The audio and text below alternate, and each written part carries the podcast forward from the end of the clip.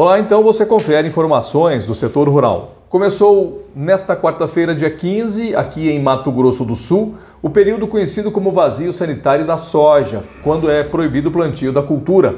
A medida é tomada pela Agência Estadual de Defesa Sanitária Animal e Vegetal, a IAGRO, ligada à Secretaria de Meio Ambiente, Desenvolvimento Econômico, Produção e Agricultura Familiar, com base em determinação do Ministério da Agricultura. O prazo vai até o dia 15 de setembro e deve ser seguido por todos os estados produtores de soja em todo o país. Segundo o Ministério da Agricultura, ela é importante para o controle da ferrugem asiática da soja.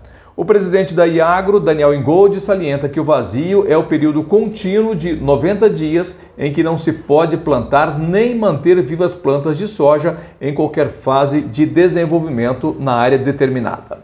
De acordo com a Iagro, na safra 2021-2022 foram cadastradas na entidade 15.404 áreas com plantio de soja, com área declarada de 3 milhões e 200 mil de hectares cultivados. Esse número representa um aumento de 13% de áreas cadastradas em relação à safra 2020-2021. A ferrugem asiática é considerada uma das mais severas doenças que incidem na cultura da soja, podendo ocorrer em qualquer estágio fenológico. Nas diversas regiões geográficas onde o fungo foi relatado em níveis epidêmicos, os danos variam de 10 a 90% da produção.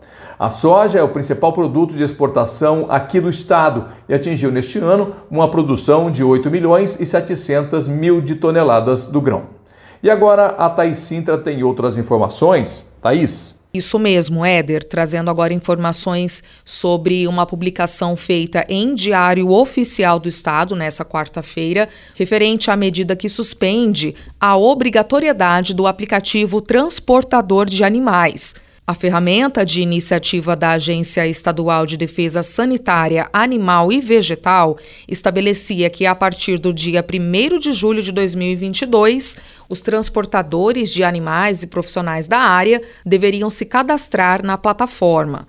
De acordo com a agência, após demandas do setor produtivo através da Federação de Agricultura de Mato Grosso do Sul, a obrigatoriedade foi suspensa para ajustes técnicos no app. Ainda não há previsão para o uso desta plataforma. O aplicativo é uma das ferramentas previstas no Plano Estratégico do Programa Nacional de Vigilância para a Febre Aftosa 2017-2026, que apresenta cronograma e operações a serem executadas para que o Estado tenha condições de realizar a transição para Estado livre de febre aftosa sem vacinação até 2023. Essas foram as informações do setor rural desta quinta-feira. Continue sintonizado em nossa programação.